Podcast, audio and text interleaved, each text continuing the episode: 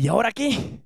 Eso es. Estamos arrancando el episodio 101 de Crece o Muere el podcast, en el cual, pues, llegamos a ese hito de los 100 episodios.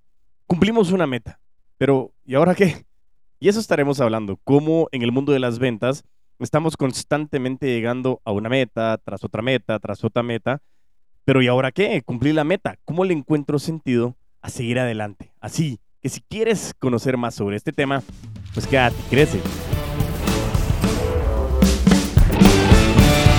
Y así es, pues empieza una nueva ronda, eh, no sé, eh, viendo varios temas, cambios, continuaciones, y lo que necesitamos es poder parar y analizar. Y eso es lo que vamos a ver como factor común en muchos de los episodios que están viniendo ahora, que es el aprender a parar, ¿sí? El aprender a parar, el bajar el ritmo, el síndrome de la cabra loca, diría el chino Enríquez, y poder analizar, ok, llegamos a la meta, entonces, ¿qué toca ahora? ¿Qué quiero hacer? Y sabes que eso es lo que se cuestiona muchas veces en las empresas, los colaboradores. ¿Cómo logro que hagamos un proceso estandarizado, repetitivo y aún así querer seguir? ¿Por qué? Porque es día tras día, semana tras semana, mes tras mes. Y en el sentido de poder seguir cumpliendo la meta que al final se define en un número, pero cumples el número y el siguiente año corriba de nuevo, pero con un número mayor y corriba de nuevo con un número mayor. ¿Cómo logramos hacer para que ya cumplimos esa meta y encontrarle sentido a lo que estamos haciendo día a día? Este episodio lo quiero dividir en dos grandes partes. En la primera, en la que qué pasa cuando ya llegamos a esa meta, cómo nos tenemos que comportar y sobre todo, ¿y ahora qué? Y en la segunda parte, quiero hacer un análisis comparativo de lo que es el entrenamiento de algunas artes marciales, en este caso el Jiu-Jitsu, y cómo esa repetición es una de las de los factores principales que te hacen mejorar y seguir creciendo. Así que vamos por partes, diría Jack el destripador. Cosas nuevas en este segundo set, en este segundo centenar de episodios. Va a cambiar muchísimas cosas, pero lo que sí no va a cambiar es que traigo bromas malísimas. Aunque confieso que a mí sí me dan un poco de risa, la verdad. Como dirían, son dad jokes. Pésima también, pero bueno. Y arranquemos con la primera parte. Muchas veces cuando logramos esa meta, que tanto es lo que estábamos buscando, tenemos proyectos difíciles, clientes por los que estuvimos trabajando muchas horas, días, meses, o a veces hasta años, día tras día, semana a semana, mes tras mes, año tras año, estamos invirtiendo tiempo y que al final tenemos que analizar de que cuando cumplimos esa meta, invertimos tiempo y mereció el esfuerzo. Y lo logramos, o sea, celebramos, eso es la parte más importante y lo iremos viendo. Pero justamente en ese momento, cuando ya estamos ahí en la meta, muchas veces no sabemos qué hacer o cuál es el paso siguiente. Cumpliste tu meta del, mes, cumpliste tu meta del semestre, del Q, del año, eh, lograste cerrar ese cliente que hace mucho tiempo no lograba cerrar y ahora estás en esa posición. A veces no se puede ni siquiera disfrutar de ese de la dulzura de la ganancia, de la dulzura de lo que estamos gozando, de la dulzura de la gloria, porque no sabemos qué hacer o cómo actuar cuando llegamos a ese punto tan anhelado, porque antes nos movía eso y nos genera esa em, emoción el querer alcanzar esa meta, pero a veces empezamos con ese auto boicoteo y comenzamos a decirnos en la cabeza, ¿será que eso es lo que quiero? ¿Para qué estoy haciendo lo que estoy haciendo? ¿Será que me lo merezco? Y eso, aunque no sea de una manera consciente, sí sucede. Y por ello es que yo te quiero compartir tres pasos muy importantes para que tú puedas disfrutar del éxito y de la gran satisfacción que se logra experimentar cuando tú logras alcanzar esas metas tan anheladas. Anheladas, anheladas, eh, perdón, anheladas. Eso, se lo estaba bromeando. Punto número uno. Ese no era. Ahí están las moneditas. Perdón, perdón. Ah, ah. Perdón, perdón, está. Punto número uno. Tenemos que aprender a disfrutar. Nosotros cuando hablamos eh, de la procrastinación, del perfeccionismo, eh, comenzamos a determinar cosas que, dejamos para mañana, cosas que podemos hacer hoy, y no solo es responsabilidades, o queremos ser tan perfeccionistas que cuando alcanzamos algo, eh, no aprendemos a disfrutar. Como te mencionaba, una de las competencias más importantes que venimos entrenando es el aprender a parar cumpliste la meta, buenísimo, hay que seguir, yo lo entiendo perfectamente, pero hay un micromomento que tienes que aprender a celebrar, a gozarte, a disfrutar. Y es de mucha importancia que te dejes llevar por el momento y únicamente te dediques a disfrutar y a sentir esa emoción de estar en tu meta. Porque todos los esfuerzos que llevaste a cabo para que la pudieras alcanzar se han visto recompensados en ese preciso momento. Y acá hay un libro que yo te quiero recomendar que se llama El Poder de la Hora, de Eckhart Tolle. Te lo voy a dejar en la descripción del episodio para que tú puedas ir a buscarlo si lo quieres comprar. Pero es un libro espectacular que te permite identificar qué es lo que está pasando ahora, hoy.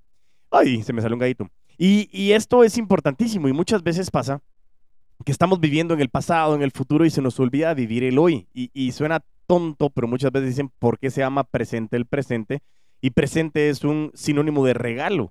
Y por eso mismo, el presente es un regalo. Tenemos que aprender a disfrutar lo que acaba de suceder. De la misma manera, cuando, cuando hemos visto o veremos más adelante también en otros episodios la mala racha en las ventas, también tenemos que aprender a parar. Pero en este caso es aprender a parar para gozarnos y disfrutar que lo logramos.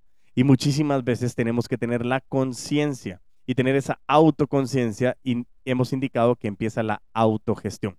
Tal vez te llevó, como te decía, horas, días, semanas, meses, años eh, el poder lograr alcanzar esta meta. Así que tienes que dejar todas las preocupaciones y dedícate a disfrutar del momento. Es tu momento. Como en su momento decíamos, tenemos situaciones en que tenemos la regla de los cinco minutos, que es cuando algo nos sale mal, cuando no sale como queríamos. Tenemos cinco minutos para gritar, despotricar, ¡ah! No más, no más. Como diría así como Sofía Niña de Rivero. No más, güey, no más, güey. Precisamente, el punto principal es hacer la analogía inversa también tenemos que darnos el tiempo para celebrar. Y aquí no solo son cinco minutos.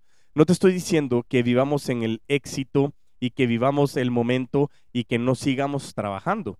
Pero sí es muy bueno que te puedas tomar en el momento que lograste esa meta, puedas ordenar todo lo que quieres hacer y poder hacer tu ritual de celebración.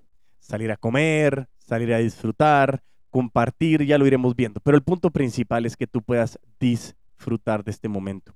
¿Por qué? Porque esta situación lo que hace es que estás anclando también emociones positivas en tu cabeza y comienzas a generar lo que le decimos nosotros anclas de asociación. ¿Qué significa esto? Que en el momento que estés en procesos de venta futuros, en esos procesos que ya estás iniciando, los que tienes iniciados paralelamente con esta meta que has alcanzado, tienes que buscar la manera de cómo te estás sintiendo en este momento que lograste cerrar. Porque lo hemos dicho también, y la analogía inversa es, muchas veces nuestro cerebro graba situaciones negativas y nosotros comenzamos a generar creencias de que ciertas situaciones no nos gustan, generamos sentimientos negativos, pensamientos negativos y eso genera acciones negativas. Y es la ecuación del comportamiento. Hago lo que hago porque pienso lo que pienso, porque siento lo que siento, porque creo lo que creo. De la misma manera funciona la cabeza con el área positiva y es mucho más potenciable, o mejor dicho, es más fácil potenciar esta parte positiva, porque lo que estamos haciendo es que esta ancla lo que nos está diciendo es cómo te sentiste en ese momento que cerraste. Tú tienes la creencia de que sí lo puedes hacer, te genera sentimientos positivos de que lo puedes hacer, te genera pensamientos positivos de querer volver a hacerlo y eso comienza a convertir esas, e, esas creencias, sentimientos y pensamientos en acciones. Y de nuevo, ecuación del comportamiento humano, en este caso enfocado en el área positiva. Por eso es que el punto número uno es disfruta, disfrutar de tu momento. Punto número dos, aprendamos a compartir. ¿Qué es lo que pasa muchas veces? Eh, hemos dicho que en Guatemala, también en Latinoamérica, tenemos un gran problema de que no sabemos decir no. ¿Por qué? Porque nosotros estamos en nuestra cabeza pensando de que si le decimos no a alguien, pobrecito, pobrecita, o no, la estoy lastimando y no va a alcanzar su meta porque yo le dije que no. ¿Y le vas a comprar? No, pero no le quiero decir que no. Exactamente. ¿Qué quiere decir esto? De la misma manera en que nosotros no sabemos decir no porque estamos asumiendo cómo se va a sentir la otra persona al momento que le digo que no, muchas veces cuando nos va bien, nos da pena celebrarlo, nos da pena compartirlo, porque pobrecitos los demás, no les está yendo igual de bien que a mí. ¿Tú qué sabes? Al fin, lo que quiero decirte es que no tenemos que asumir. El punto número dos es compartir. Cuando nos pasa algo bueno, esto se multiplica y se potencia cuando tú decides hacer de tu éxito el de tus amigos, el de tus conocidos, el de tus familiares. Porque entre más compartas tus éxitos, mayor va a ser esa satisfacción de llegar a ellos, ya que no solo tú estarás contento, también lo estará la gente que te quiere, además de ser una inspiración para ellos. Y ese es un punto muy importante. Muchas veces tú no sabes cómo una sonrisa puede impactar en la gente que te rodea. Y eso tienes que saberlo y hacer conciencia. ¿Por qué? A mí me ha pasado muchas veces y creo que esta historia la había contado en algunos de los episodios. Pero hubo un momento en el que yo tenía la oportunidad de estar en el radio, eh, en el radio, en el radio, escúchame, en la radio, Eh, y yo decía, bueno, eh, tuvimos un invitado que, que, no se supo desenvolver de la misma manera. dije, qué, qué, qué lástima que aquel no se pudo desenvolver. Eh, la verdad que no estaba tan complicado. Y viene Cristina y me dice, mira, solo tienes que darte cuenta de que tú tienes una habilidad y un don de poderte desenvolver de manera fácil y que no todos lo tenemos. Y tienes que aprender también a respetar a las demás personas y poder ser empático. Y cuando nosotros hablamos de empatía, yo me recuerdo mucho también un episodio que escuchaba a Gerardo Rodríguez, que es bien difícil el hablar y él hasta hacía la vocecita de, es que es ponerte en los zapatos de la otra persona. Y yo lo entiendo, pero es difícil ponerte en los zapatos de la otra persona si no tengo la misma talla, si no me quito mis zapatos primero. Y es salir de mí para poder entender dónde estás tú. Por eso mismo yo lo que te quiero decir en esta analogía y para que no te pierdas en el hilo conductor es que situaciones en las que normalmente nosotros no estamos compartiendo, no estamos viviendo, nosotros lo que queremos es inspirar también, aprender a determinar para qué eres bueno, cuáles son esas cualidades y que tienes que disfrutar que alcanzaste esta meta. Porque te pusiste esta meta por algo, te pusieron esta meta por algo y para algo y la, la, la lograste alcanzar. Y en este momento es excelente, como te decía en el punto número uno, disfrutar, pero también compartir es que las personas eh, se van a burlar de mí o van a estar envidiosas. Esas son cosas que estamos asumiendo. Por supuesto que la gente siempre tiene algún pensamiento de envidia y comienza a ver de que el jardín del vecino tiene la grama más verde. Pero el fin principal aquí es que tenemos que aprender tú desde el inicio, porque todo empieza en mí, termina en mí, a comenzar a celebrar los éxitos de tus conocidos, familiares y amigos, para que eso también se pueda hacer recíproco hacia ti.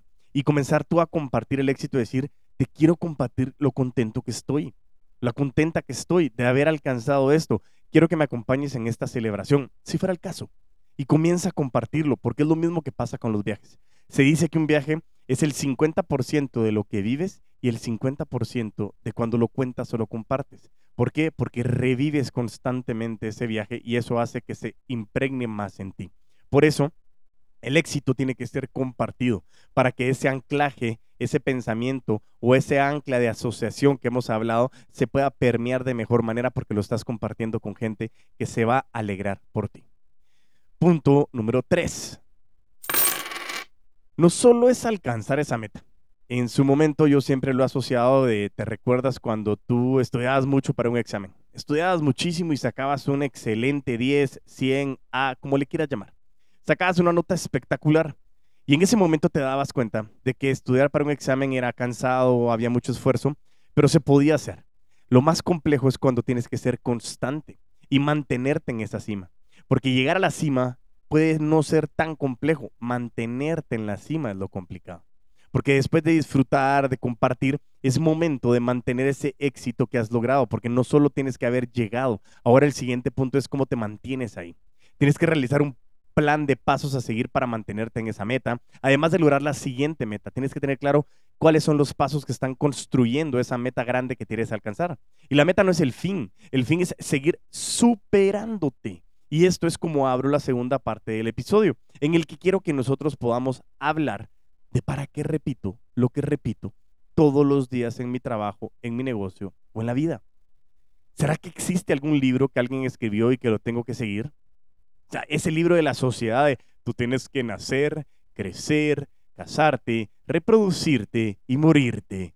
Yo no sé quién dijo que sales de la universidad y tienes que estudiar para ir a trabajar y trabajar para conseguir pareja y pareja para poder casarte.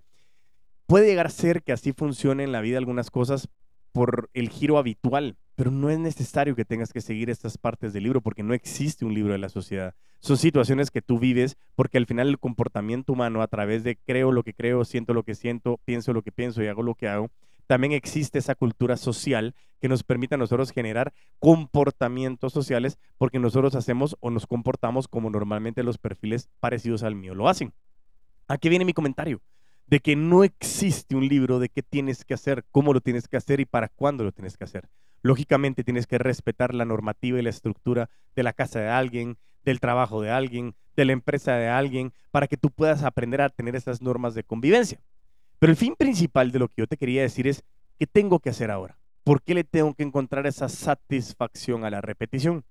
Y en este caso, yo lo que te quería contar es, como lo he mencionado en varias ocasiones, yo he tenido la oportunidad ya de tener alrededor de unos siete años de entrenar eh, el arte marcial denominada como Jiu-Jitsu o también conocida como Jujutsu, ahí en Valente Brothers 502 Jujutsu, que se encuentra en Vista Hermosa. Cualquier información con relación a este entrenamiento, por favor, envíame un mensaje y te puedo asesorar para saber cómo puedes ir tú, eh, papá, tu mamá, tu hombre, mujer, niño, niña. E, es, espectacular. E, es un entrenamiento que va muy de la mano de, lo que en su momento hablamos en un episodio del código 753, eh, de que es un código que nos habla de las siete virtudes del Bushido, las cinco características para tener una vida longeva y los tres estados de la mente.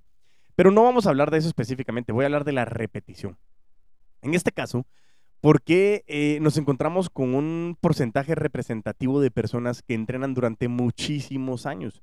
¿Y por qué estoy hablando de esto? Porque tú repites técnicas y repites técnicas y repites técnicas y repites técnicas y repites técnicas y repites técnicas y no es que me haya quedado trabado.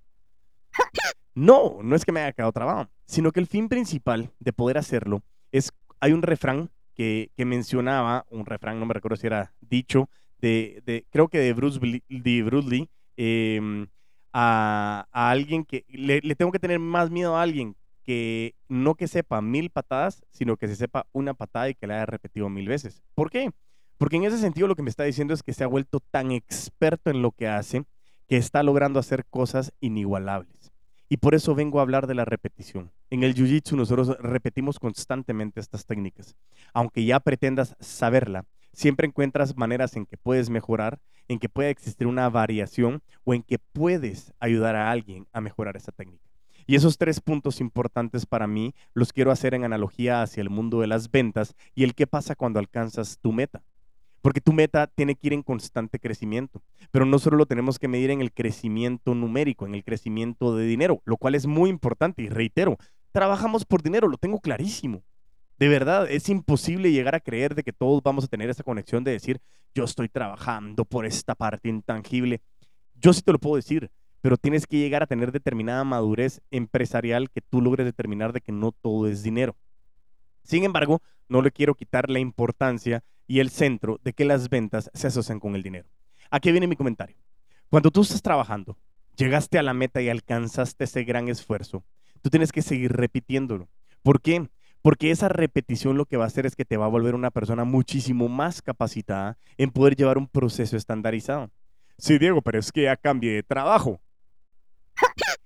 Si tú te das cuenta, todo lo que hemos venido hablando en el podcast Crece o Muere, que es el canal oficial de todos los putos amos y las putas amas de las ventas, hemos logrado definir de que nuestro concepto y nuestro método, conocido como el método Bares Vendedores de Alto Rendimiento, y está centralizado en el concepto de ventas relacionales. ¿Y a qué se refiere esto? De que estamos hablando de un proceso estandarizado de venta que está asociado a las personas. Claro está, que cada industria, cada mercado tiene determinadas particularidades que se pueden ir diferenciando, pero el proceso estandarizado de llevar una relación con una persona tiende a ser lo mismo en la empresa A, B, C o D. Y eso precisamente es lo que yo quiero que tú logres identificar. Que en este proceso tú puedes ir mejorando, cómo puedes ir entendiendo, identificando comportamientos, logrando generar predicciones como en su momento lo hemos visto en los episodios de los hábitos y en la extensión de los hábitos, que nos permite a nosotros poder determinar qué es lo que tenemos que hacer. El episodio 002 y el episodio 060, donde tú vas a poder escuchar todo el set de hábitos que viene basado en el triángulo de los hábitos de la persona, el proceso y las herramientas. Y eso es lo que te quería decir. Punto número uno es que la repetición, la repetición, la repetición te va a permitir a ti poder hacer cosas de manera habitual, fácil y sin estarlo pensando, lo que te va a dejar espacio mental para que tú puedas observar mejoras que puedes tener en el proceso. Mejoras que puedes ver en el proceso y cómo tú realmente puedes ir prediciendo de una mejor manera mm, e, ese comportamiento de los eh, clientes. El punto número dos. El punto número dos lo que dice es que como tú tienes tu cabeza con un espacio más utilizado para poder observar, determinar cómo te ha ido con el éxito, algo que aprendí en el mundo del derecho es que las normas tienen que ir evolucionando con relación a la evolución del ser humano. Y vaya si nosotros no sabemos de que el cambio es la única constante en este mundo, por lo que constantemente la evolución y el ser humano está cambiando. ¿Qué significa? De que si mi proceso está basado en las ventas relacionales, le hace un ser humano con otro ser humano y el ser humano está en constante cambio, mi proceso va a tener que ir variando. Lógicamente va de la mano de la conexión, pero generar conexión va a ir variando determinado de cuál es la industria, la idiosincrasia, el localismo, entre otras cosas que vas a tener que ir determinando. En el primer punto, como te mencionaba, era poder hacer esa repetición para poder identificar cómo puedes mejorar. Pero la segunda parte también lo que dice es cómo puedo ir determinando qué otros factores puedo ir cambiando o qué otros factores puedo ir determinando para poder hacer una mejora en mi proceso que normalmente venía de una parte estandarizada y poder hacer cambios. ¿Cómo lo aplico yo? Yo lo aplico de dos maneras. Primero, lo aplico desde el punto de vista de que va variando mi proceso en mi CRM y voy identificando qué sí me va sirviendo y qué no me va sirviendo y poder establecer cuáles son las estrategias que me están haciendo perder tiempo y dinero y las estrategias que sí me están funcionando. Y eso tiene que ir en constante evolución. Y el punto número dos es sobre todo en las presentaciones que yo utilizo como soporte en los entrenamientos de vendedores de alto rendimiento, que siempre existe una constante modificación. El core business o la esencia o la parte central del entrenamiento sigue siendo la misma. Sin embargo, siempre hay modificaciones porque todo conocimiento me aporta y el conocimiento cuando lo comparto se convierte en aprendizaje. Y eso es lo que yo les digo. Ese es un ente vivo, esa presentación es un ente vivo porque siempre está en constante evolución. Se amplía, se modifica, se reduce, se cambia, se incluye para que nosotros podamos tener una variación y que no siempre sea el mismo entrenamiento, sino cada vez que lo vamos dando puede ir variando y mejorando. Y por eso es que a mí me encanta el poder tener un proceso estandarizado porque me permite ir asociándolo constantemente a mejoras en mi proceso. Y por último, la parte más importante que puedes tener tú de por qué repetir tantas veces el mismo proceso es porque tú tienes una meta, ¿sí? Y tienes que ir determinando dónde quieres estar en 15 años, en 10 años, en 5 años, en el próximo año, en el siguiente mes. Y eso te permite a ti ir desglosando y hacer esa reingeniería comercial inversa desde el punto de vista de que no solo tienes tu meta anual, semestral, trimestral, mensual, semanal y diaria, sino que tú también puedas llegar y decir, quiero tener mi meta de 10 años, de 5 años, de 3 años, de un año y después comienzas a hacerlo para atrás. ¿En qué sentido? En que tú puedas tener metas mucho más ambiciosas que puedas pensar en el libro de Grant Cardone de 10X o de 10X y decir cómo puedo tener una meta mucho más ambiciosa en el que puedas ir generando meta tras meta, porque cuando tú quieres llegar a una cima más alta, normalmente tienes que bajar para volver a subir. Y en ese proceso tú puedes seguir aprendiendo. Y la mejor manera de poder seguir aprendiendo es enseñar. Y por eso me apasiona a mí compartir conocimiento. Porque en el momento en que comparto conocimiento, yo sigo aprendiendo. Y lo digo muchas veces en las entrevistas que hago, eh, las personas que logro entrenar, los coaches que tengo que acompaño en procesos de aprendizajes estratégicos comerciales, me permiten a mí aprender constantemente. Y esa es una de las cosas que me apasiona. Si tú logras identificar cómo tus buenas prácticas pueden ayudar a mejorar a otras personas y que te conviertes en un desarrollador o en una desarrolladora de talento humano, vas a encontrar un sentido espectacular porque comienzas a dejar algo que se conoce como legado comienzas a dejar huella, comienzas a trascender. Y eso para mí ha sido una de las formas más importantes de conectar en esta vida y que se ha convertido en una de las prioridades. Trascender con mi familia, trascender con mi trabajo, pero sobre todo trascender también con las personas a las cuales le puedo aportar de mis conocimientos. Por eso mismo es que te decía, la primera parte estaba enfocada en cómo realmente poder aprovechar, disfrutar, compartir y mantenernos en esa meta o en ese éxito. Y la segunda parte que se enfocaba en la repetición, en los tres puntos principales, en cómo repito, repito, repito para convertirme en experto con la noción de que todo está cambiando. La segunda parte con relación a que tengo la capacidad de estar evolucionando y haciendo modificaciones en mi proceso para poder ser mucho más eficiente. Y tercero, el poder estar aportando mi conocimiento para ayudar a personas a crecer. Y eso realmente es lo que va a marcar algo que tú puedas hacer de decir, llegué a la meta, alcancé este número, cerré mis metas, alcancé mis ventas, estoy haciendo lo que quiero hacer y quiero utilizar este dinero para alcanzar lo que quería alcanzar. Pero siempre piensa que cuando estás hasta arriba es momento preciso de poder analizar qué hiciste, por qué lo hiciste y para qué lo hiciste. Porque como veremos en su momento en el episodio de la mala racha, muchas veces pasa que el análisis es muy importante. Analicemos por qué estamos acá arriba, qué hicimos de manera correcta qué fue lo que fue tan asertivo y tan acertado que nos permitió alcanzar el éxito. Y de esta manera vas a poder replicarlo. Porque muchas veces se dice que cuando las cosas van bien nadie pregunta, pero cuando las cosas van mal todos se quieren involucrar. Aprendamos a analizar y poder utilizar esas, esos aprendizajes que Jim Collins en el libro de How the Mighty Fall nos dice que cuando estemos hasta arriba, en ese momento de orgullo, de celebración, identifiquemos por qué estamos donde estamos para que nosotros podamos repetir, repetir, repetir y volver a repetir, siempre con sus modificaciones espectaculares que nos permita seguir evolucionando.